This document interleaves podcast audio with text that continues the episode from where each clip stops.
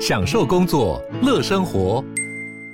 就算不在办公室，也能从容应对线上会议。HP Dragonfly 透过专业的 HP Presence 设计，内建降噪及会议快速键，搭配清晰的 Bang & Olufsen 音效，增强音讯及视讯功能。HP Dragonfly 顶级商务笔电，采用 Windows 11专业版，让您在会议中享有最佳的视觉和听觉品质。热门财经议题，即时投资快讯，焦点新闻话题，陈凤欣与您同步掌握。欢迎收听《财经起床号》。Hello，各位听众，大家早！欢迎大家来到九八新闻台《财经起床号》节目现场，我是陈凤欣。到今天的每周选书早起读书，今天为大家介绍的是麦田出版社所出版的《坚韧下流》。这个呢是呃美国的这一个作家呢去检讨美国大学教育当中现在遇到的这个品质滑落，以及数十万个甚至于数十万位流浪。讲师的问题，好，就流浪大学讲师的问题。但是呢，这个现象呢，其实在台湾的情况也越来越严重。如果我们不去面对它的话呢，其实大学的品质以及我们可能会损失。一代的年轻人的问题就会变得很严重。好，今天呢，我们特别邀请的是这本书的译者，然后也是他清华大学社会所的博士。他目前呢，也同时担任安徽大学社会与政治学院副教授。那么，李宗义李老师现在人在线上。好，我们先来先来用一句话来讲这一本书，你的感受？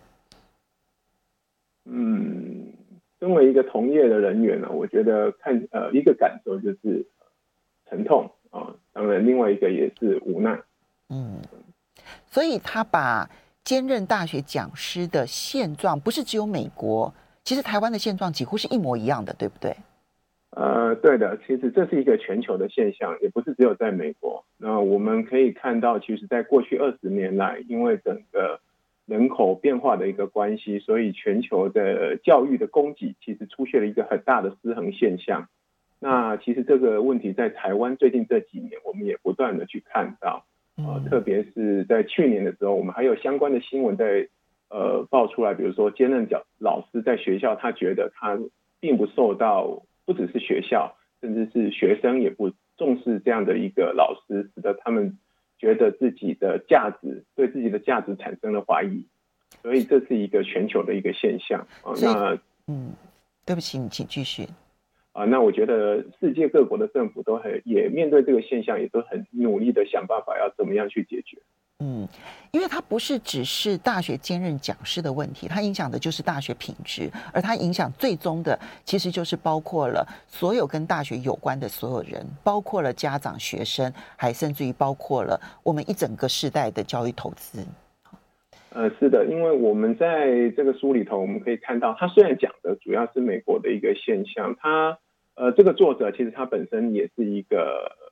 呃是。可以说是他自己的一个故事，他所把它给叙述出来的。那我们从他的一个故事也可以看到，在美国这样子的一个现象，它其实是越来越严重的。而且，因为美国是一个高度资本主义、高度市场化的社会，所以呢，基本上政府啊，或者说一个高度个人主义的社会，所以政府对于这个事情基本上是交给市场来来解决这件事情。也就是说。假如这样的一个失衡现象是过去二十年所造成的，我们可能需要未来的五十年来消来解决这个失衡呃呃累积下来的一个问题。嗯嗯，作者 Charles Reyes 他，你刚刚提到说他其实自己曾经有很长的生涯历程，都是跟兼任讲师是有关系的哈。那嗯，其实很明显的看到就是。他后来决定放弃，就是不再做兼任讲师，他自己去开公司，因为他学的是建筑，所以呢，他还有能力其实走别的完全不一样的路。但是他仍旧关心这件事情，所以这已经是他第二本相关的书籍了，对不对？哈，所以可见呢他对这个题目，他是非常用心的在搜集所有的相关的资讯。我们就来进入这本书的内容啊。当然，我们第一个先必须去了解到底现在的。兼任大学讲师的现状是如何，以及他们所面对的是一个什么样子的生活，还有心理，以及他们所碰到的这个环境的压力？呃，其实我们从这个书可以呃看到是说，嗯呃这样一个呃这个作者他其实一直在这个学术，我们如果用一个象牙象牙塔这个努力到四十五岁左右，一直到四十五岁之之后，他才呃或多或少说他放下了，他在对于这一个工作，他也不再去追求说自己一定要成为一个专呃在大学里头的专任老师哦，所以他一直呃我觉得人到了一个中年，他必须要面对一个。呃，环境给他的一个压力，必须要去转职的时候，其实是充满着无奈的。那我们其实在这个书里头可以看到很多类似的一个故事。其实不是只有这个书里头，在呃各大的一个媒体上，我觉得也都有做过专题报道来谈这个兼任老师，或者是说我们用台湾的词，就就就叫流流浪博士好了。嗯像流浪博士的一个问题，他其实呃这样一群年轻人。他们抱着学术的一个理想进到大学里头，或者是说他们花了呃把他们大笔的青春耗费在呃他们感兴趣的研究上面，可是他们呃面临的是毕业之后他们是无用武之地，或者是说他们无处可去。这个时候你可以显显然想象到他的一个无助，因为他们出来的时候通常都是已经我们叫 late thirty，就是大概已经是将近四十岁的一个呃呃算一个中年人了。嗯。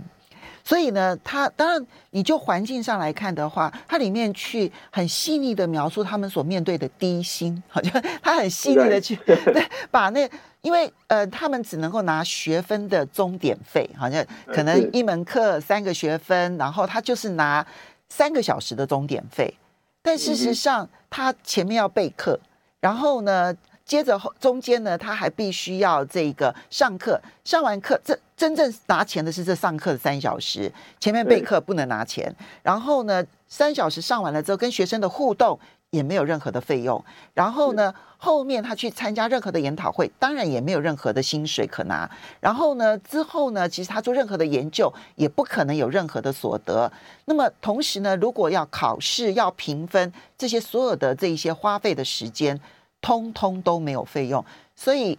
他仔细算完了之后，比麦当劳打工还要薪水低耶。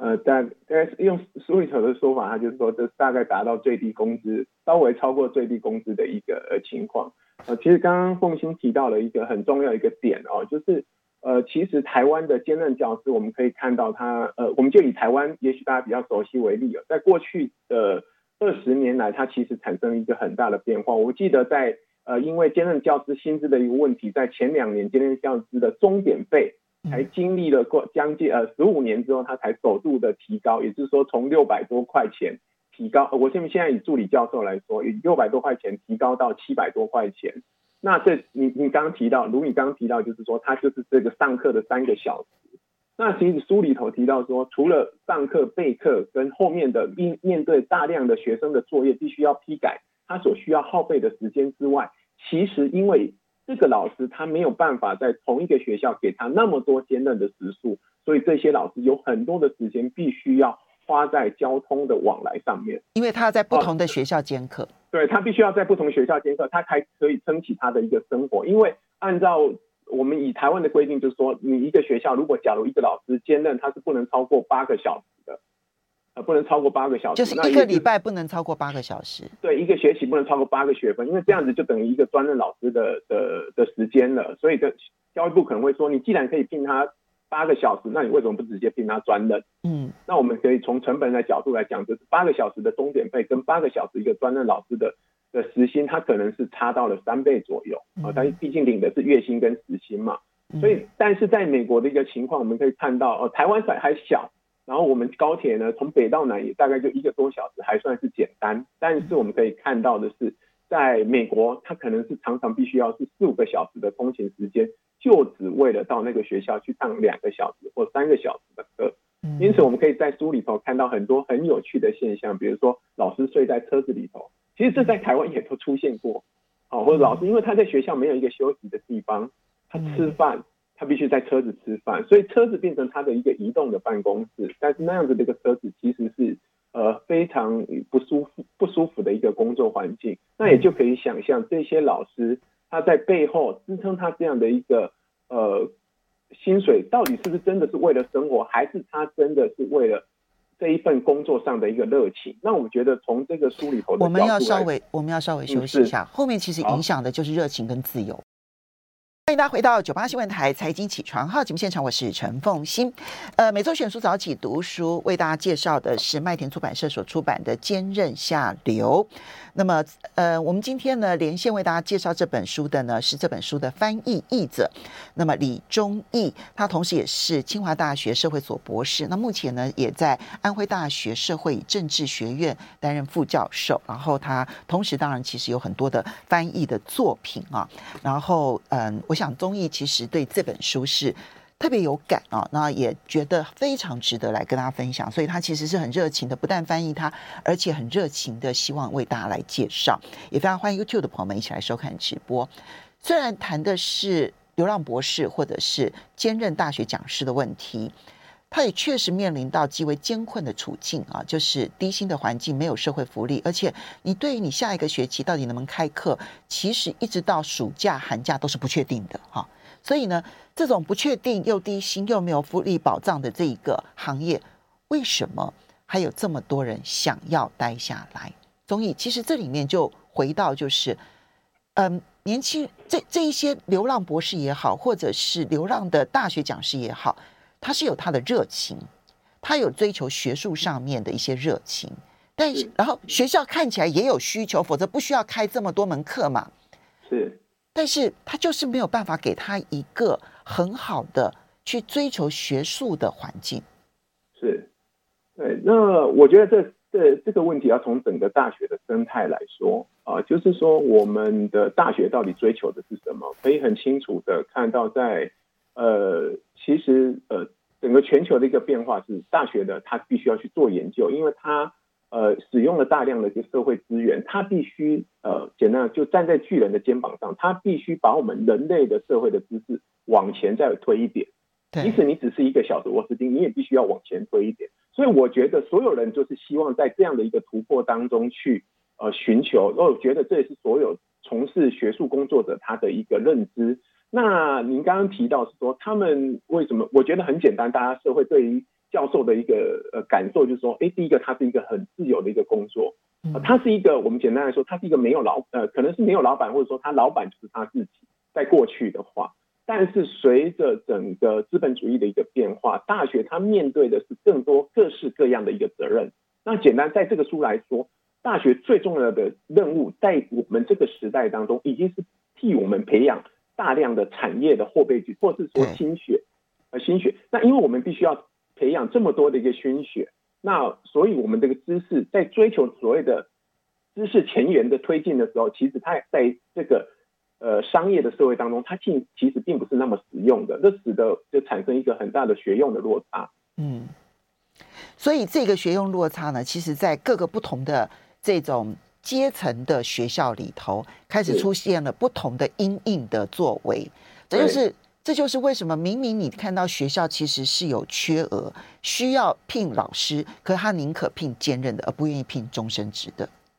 呃，我觉得现在很多学校在开缺的时候，它都是一种任务型的，它并不是因呃，并不是说呃很传统的，比如说我这个学我这个学系呃需要什么东西呃，或者说我今天在缺缺少我这个系缺少一个什么样的一个人才，我把它找进来，而是在。政府的部门，或者说给资源的、给资金的这些单位，他想要做什么事情？他可能是企业，可能是政府，他想要做什么事情的时候，他会开出来说：“哎，那你们可不可以来申请？”因此，我们可以在书里头看到的，就是说他在聘人的时候，常常他故意把一些条件设定的其实是很模糊的，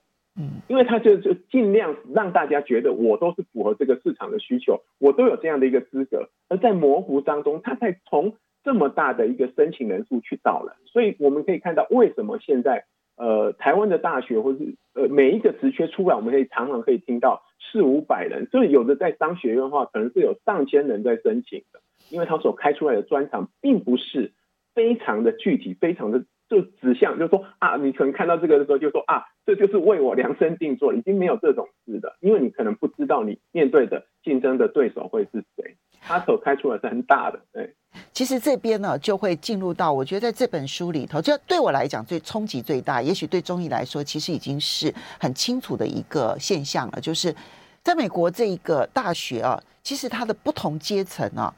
它的差别是非常非常非常大的哈。那么有那种专门为劳工阶级、蓝领阶级，然后为求家庭翻身的社区型大学啊。对。然后有为中产阶级所设定，然后呢，希望你们能够呢服从为主，然后呢适合整个的社会。这边有一个坑，我就去设计一个符合这个坑的人，这样子的一些这种中产阶级的大学，它通常是州立大学是比较多的哈。那第三种类型是它为小康专业阶级，比如说医生啦，或者是律师啦这种。专业阶级家庭，然后所设计的那重点是强调创意为主，可是第四类型才是真正的精英，那个也是我们比较熟悉的美国大学，比如说哈佛大学啦、斯坦福大学啦，然后麻省理工大学啦、芝加哥大学啦、NYU 啦这些这些精英大学，他们训练出来的学生要他们具备的是决策能力跟领导能力，所以其实他们在大学的时候这一个。阶层划分已经变得非常清楚了。呃，对，其实呃，我觉得很很多情况是你呃，你的出生的背景是什么，它可能会决定你出生在什么样的家庭，它就决定了你一辈子可能走上什么样的一个路。我觉得书里头用一个很很很直白的一个比喻，就是说，他把美国的大学啊，刚如凤馨所提到的，它分成四个等级：白金级的、黄金级的、银，很像信用卡，你会知道说你是属属于什么样的会员。所以，当你的你的上一辈他是白金的人，然后你自然而然你就会走上这个拿这个白金卡的这个路。所以，我觉得呃，书里头其实提到了，其实也是美国很严重的一个呃长期以来的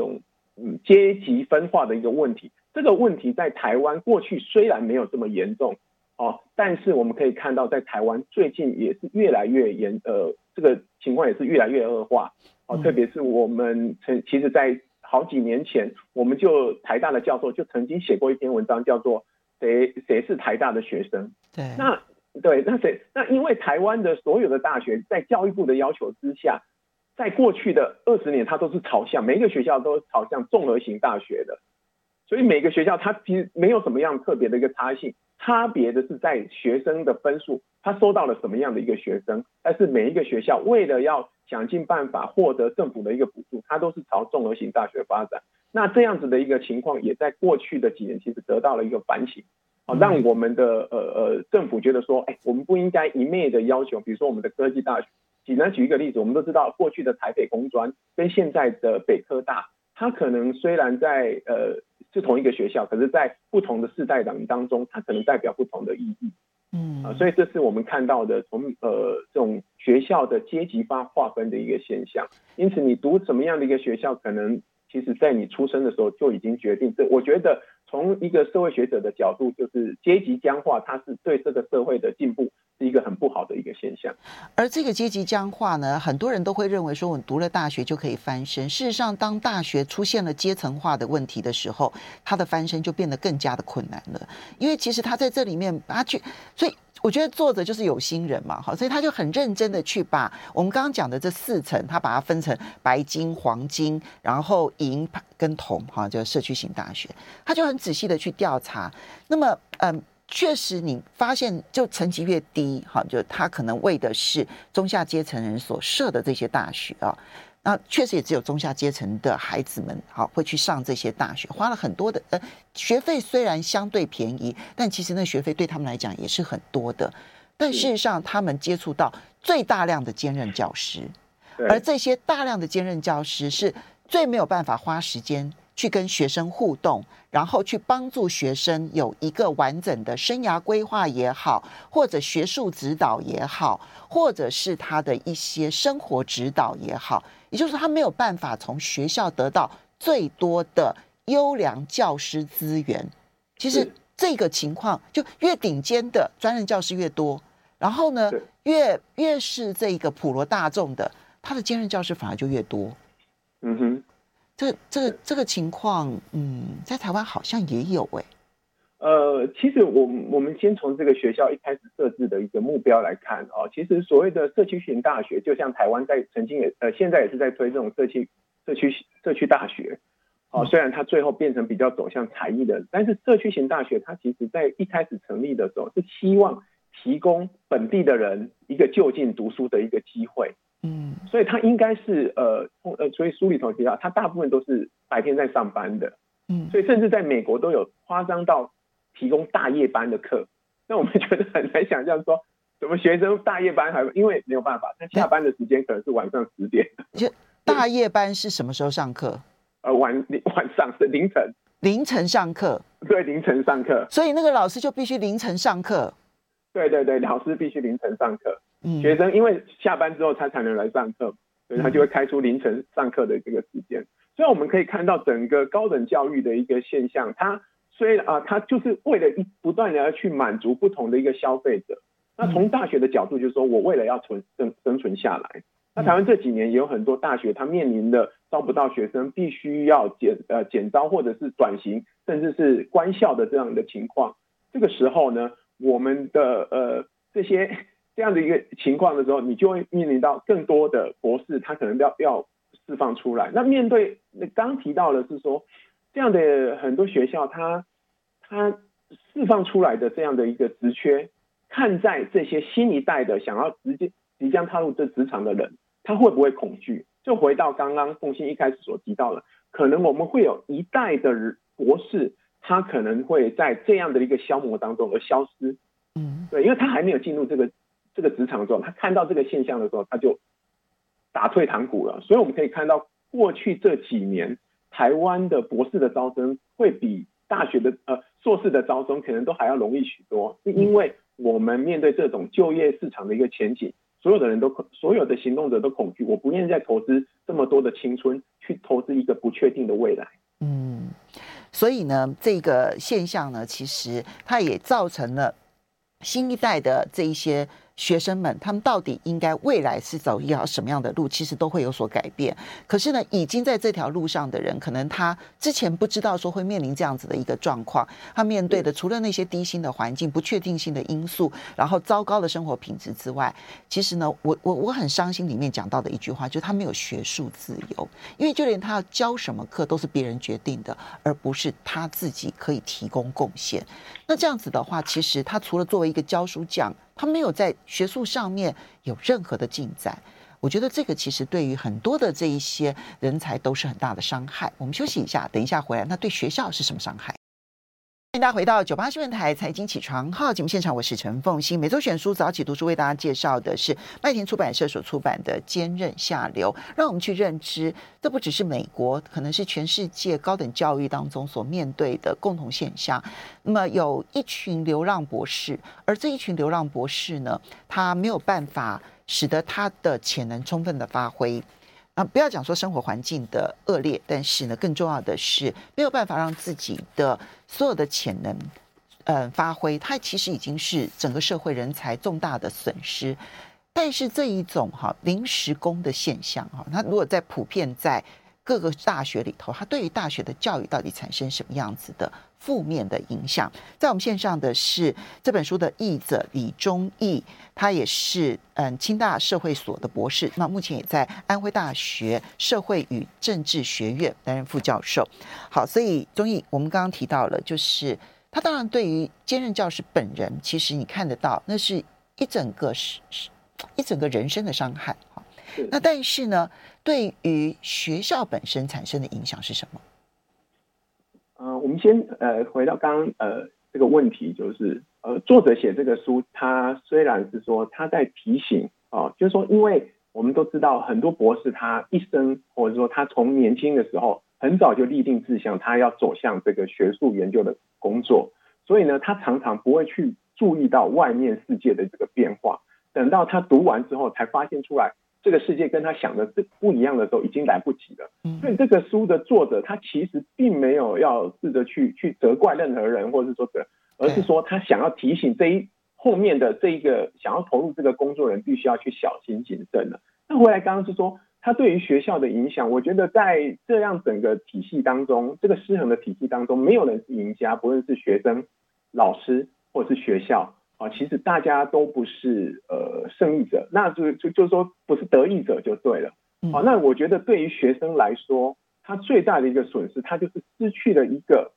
呃，特别是新生哈，所以这里里头书里头提到了一个很严重的问题，就是呃，美国的大学他们的一个第一年读完，他们升上第二年的比例是逐年下降的，直到他最后的毕业的比例可能只有不到四分之一，甚至不到五成。也就是说，这些学生他们在大学里头，大学是让他们，我们可以说，他是让他失望的。嗯，好，那什么时候会让他们失望呢？那最直接的就是他们接触到的这一群老师。那这一群老师为什么会让他们失望呢？因为他们光忙着到处跑都不够了，他怎么有那么多的一个时间？他领的是时薪，他的你简单说，他每一分钟每一秒就是他的，他可以拿来赚钱的时间，他怎么样去把它用在这个学生身上？所以我觉得这整个体系当中最最直接的一个冲击是新一代这个学生，因为他们可能在学校里头找不到一个，当他彷徨无助的时候，找不到一个可以真的跟他，我们用交心跟他交心，告诉他人生这个是怎么一回事的这样的一个老师。在我们常常讲，在学问之外，一个兼任老师他可以告诉你基本的知识是什么，可是。你的人生，你其实，在大学不是只有学知识而已，它更重要的是，你必须要面对你未来更长的一个人生，是必须要在大学培养起来。可是，你的兼任老师并没有办法告诉你这件事情，他没办法陪伴你从一个未成熟的学生变成一个成熟的大人，怎么样去面对你的压力？嗯，所以这是我觉得对学生最大的一个伤害。这里面其实当然因为跟课程的设计有很大的关系，因为兼任讲师讲师被。想象或者是被规定成为一个就是去上通识课程的人，所以呢，那通识课程什么时候最多？就是大一最多啊。所以大一新生进来了之后呢，他接触到最多的并不是这个科系最专任的老师，他接触到的反而是一群的兼任讲师。那他接触到这么多兼任讲师的时候，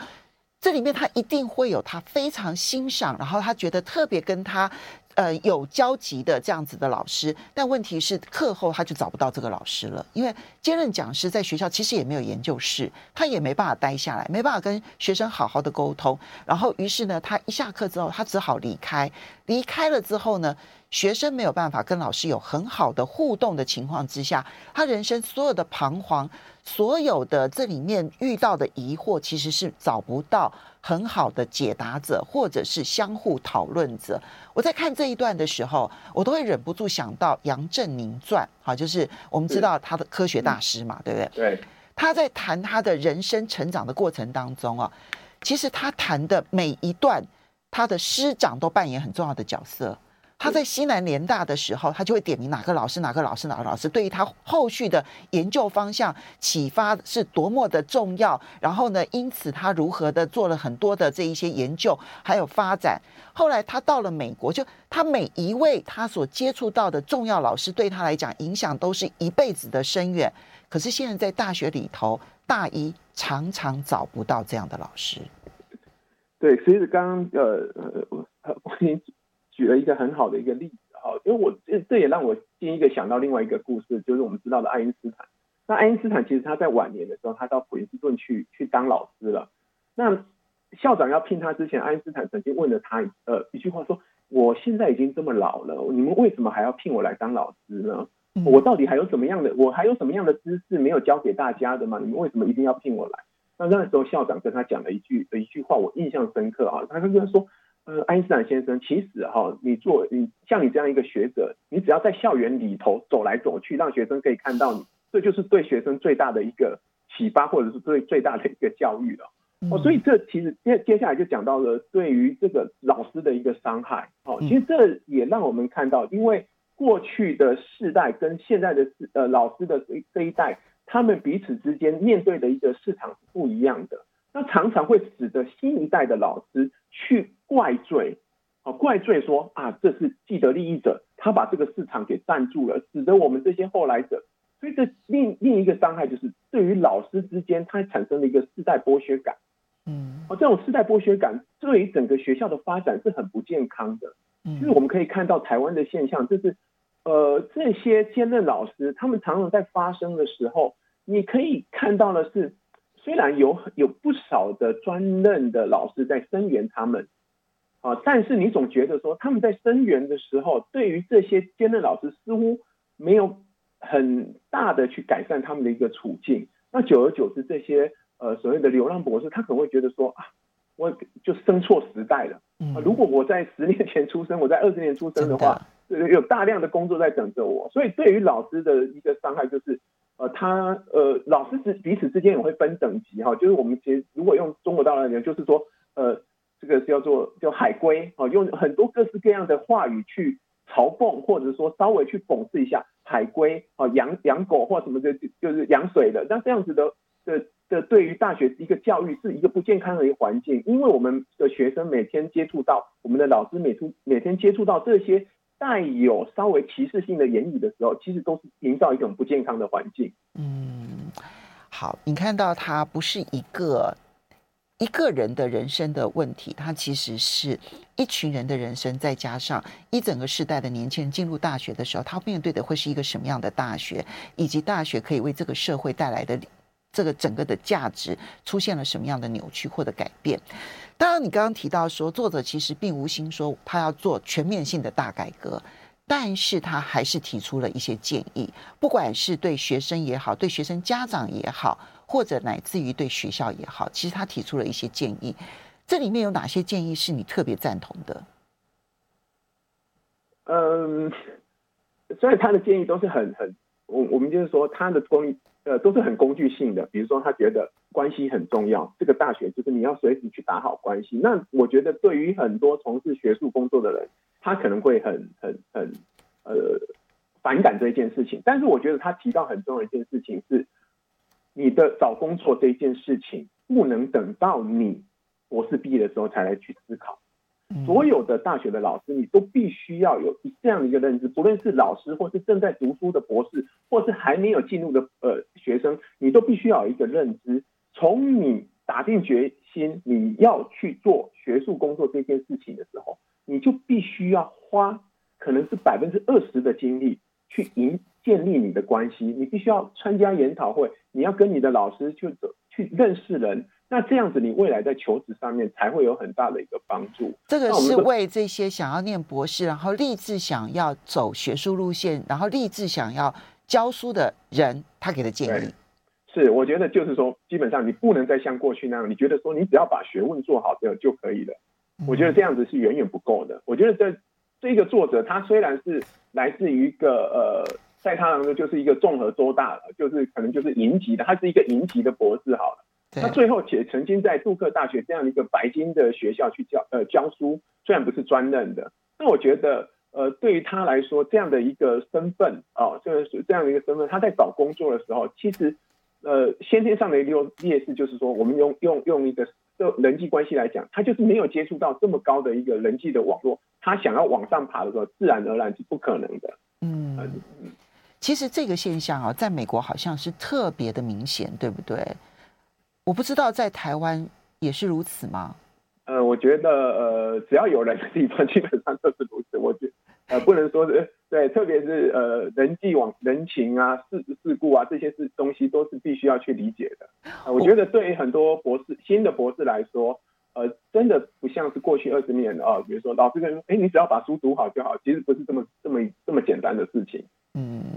对，因为我为这这样问的原因，是因为啊，其实就连杨应超都曾经跟我。谈过类似的的的话，这样他说他在念大学的时候，他都缺乏了这些人际关系，以至于他没有做最完整的资讯的准备。所以呢，如果想要走学术路，不管你要你要进大学是做什么的，我觉得先了解现象可能会更重要。非常谢谢综艺，也。